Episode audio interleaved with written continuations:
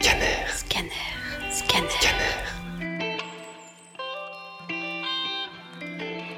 Il y a quelques années, Benoît, 19 ans aujourd'hui, a été sexuellement agressé par un de ses voisins.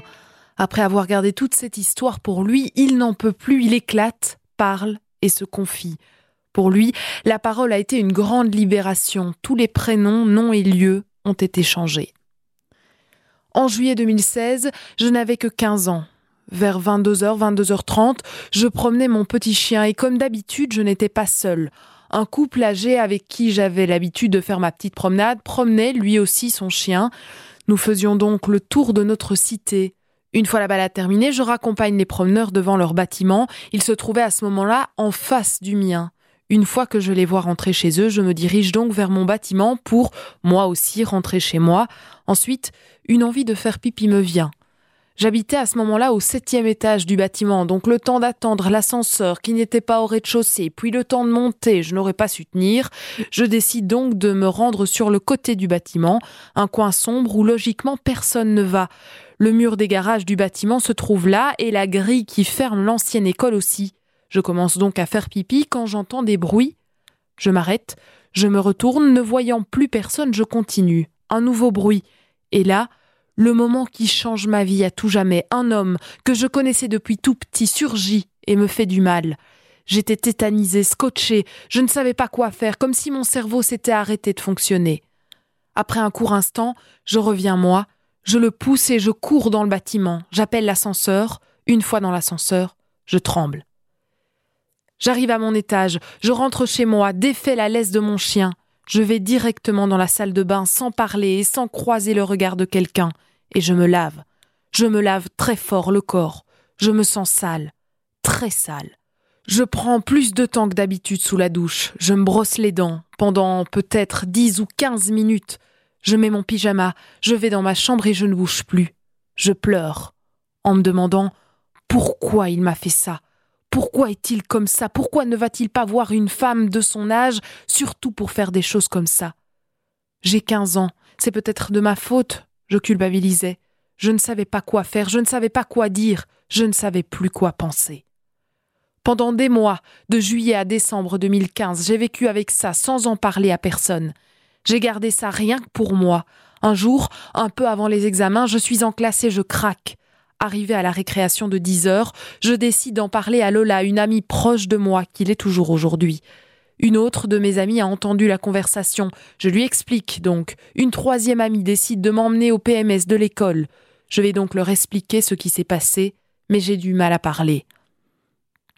À la récré de midi, je vais chercher des pâtes dans un endroit juste à côté de l'école. Je commande mes pâtes avec mon amie Lola. Nous attendons.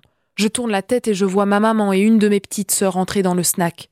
Je vais vers elles, je leur dis bonjour et je leur demande ce qu'elles font là. Ma maman me répond qu'elle avait envie de venir chercher des pâtes pour dîner et me dit ensuite que mon papa est dehors dans la voiture. Je reçois ma commande ainsi que mon ami et nous allons donc jusqu'à la voiture. Je dis bonjour à mon papa et je demande ce qu'ils font là. Il me répond la même chose, qu'ils avaient envie de pâtes donc ils sont venus en chercher. Ma maman et ma petite sœur arrivent à la voiture et là elles demandent C'est quoi la lettre qu'on a trouvée dans ta chambre? La mémoire me revient. J'avais oublié que j'avais écrit une lettre sur ce que j'avais vécu en été. Mais je nie, et je demande Quelle lettre? Mon papa explique Maman a fait le nettoyage de ta chambre. En soulevant ton lit, elle a trouvé une lettre où tu dis qu'un monsieur t'a fait du mal. Je m'effondre. Ce n'est pas possible. Les larmes montent toutes seules. Je pleure. Mes parents sont touchés et me demandent qui m'a fait ça. Je leur dis le prénom du monsieur. Il s'appelle Bernard. Au début, ils pensaient que c'était un de mes tontons défunts, mais non. C'est l'ex-mari d'une voisine qui passe encore chez elle et qui, lui aussi, s'appelle Bernard. Mes parents partent en furie. Je suis pas bien toute l'après-midi. Mes amis sont là pour moi et me réconfortent. À 16 heures, je reprends le bus. Un quart d'heure plus tard, j'arrive dans le quartier. J'ai un truc étrange, comme si dans ma tête, on m'avait dit Benoît, regarde dehors. Je tourne la tête et je vois mon papa, ma maman, un voisin et Bernard. Je crie Stop dans le bus. Le chauffeur s'arrête et laisse descendre. Je rejoins mes parents, mon papa avait empoigné Bernard, et au moment où je suis arrivée, Bernard était en train de partir. J'étais mal, très mal, voyant mes parents attristés. J'ai fait beaucoup de bêtises à ce moment-là de ma vie. J'étais au plus mal, j'avais l'impression que c'était de ma faute, que c'était moi qui l'avais attiré. Alors que non, Ce n'était juste qu'un pervers pédophile. J'ai été porté plainte au bureau de police avec ma maman. Nous avons été envoyés à la police de Liège par la suite pour expliquer les faits. Encore une fois à la police de Wavre pour expliquer à nouveau les faits, mais en étant filmé. Ensuite, nous avons appris que l'histoire tombait à l'eau car il y avait un manque de preuves, à savoir que Bernard, l'homme qui m'a détruit à jamais, a retourné la situation car, oui, il a bien avoué qu'il l'avait fait, mais il a dit que c'était moi qui lui avais demandé de le faire. Pitoyable. Ensuite, le petit copain de la fille de cet homme m'a harcelé. Quand j'ai eu mes 18 ans, il m'envoyait des messages via Messenger en me disant que c'était moi, que j'étais un menteur, que je savais bien ce que j'avais fait ce jour-là. Ça a été comme ça pendant des mois et des mois. Il m'a fait une réputation à l'école en disant que je faisais des fellations aux garçons, chose que je n'ai jamais faite. Sa maman s'en est prise à ma maman lorsque j'étais à l'école. J'ai reçu des messages par texto. Un soir, on a même eu la visite de ses enfants. Il voulait s'en prendre à nous.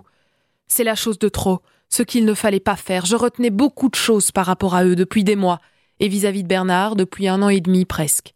J'ai explosé, je suis sortie en furie de chez moi. Heureusement qu'on m'a retenu parce que je les aurais réellement frappés. À l'heure actuelle, je vis encore avec cette douleur et je finirai mes jours avec, en y pensant tous les jours.